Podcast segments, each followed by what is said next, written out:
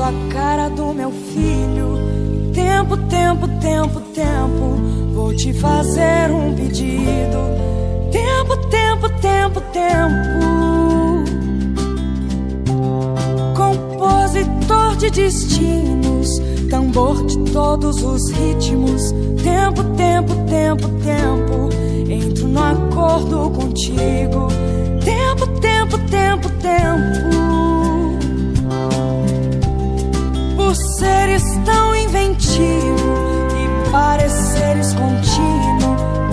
Tempo, tempo, tempo. És um dos deuses mais lindos. Tempo, tempo, tempo. Olá, bom dia, bom domingo para você.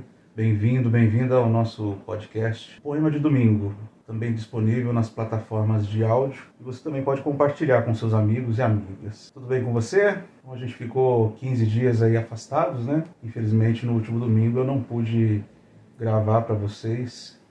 No último dia 29 eu sofri um acidente de moto e no domingo passado estava no hospital, já me preparando para a segunda cirurgia. Hoje estou em casa, então, ontem estava lendo alguns poemas e decidi compartilhar um muito lindo do, do Braulio Bessa, que eu sou apaixonado por esse poeta é, nordestino, brasileiro, que fala sobre o tempo.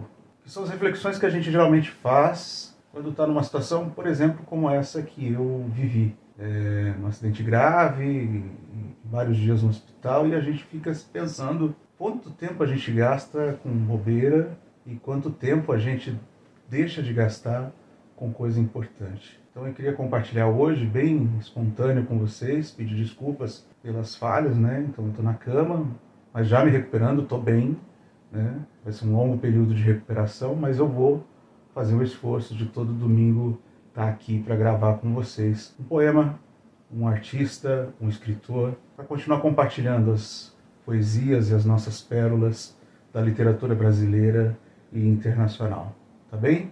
Então eu compartilho com vocês agora o poema A Arte do Tempo. Está no livro Um Carinho na Alma, do Braulio Bessa. Tempo, tempo, tempo, tempo,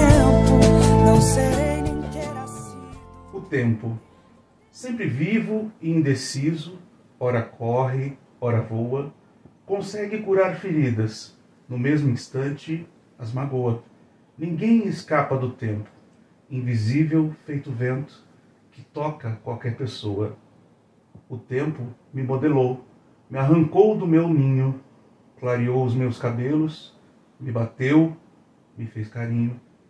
O tempo me fez voar, me ensinou a caminhar, mas não mostrou o caminho.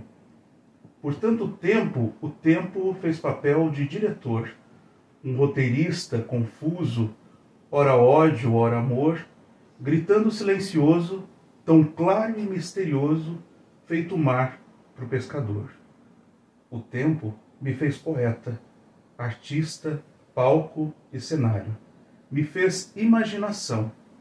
Aí encontrou um páreo, pois para o tempo o artista sempre foi um adversário.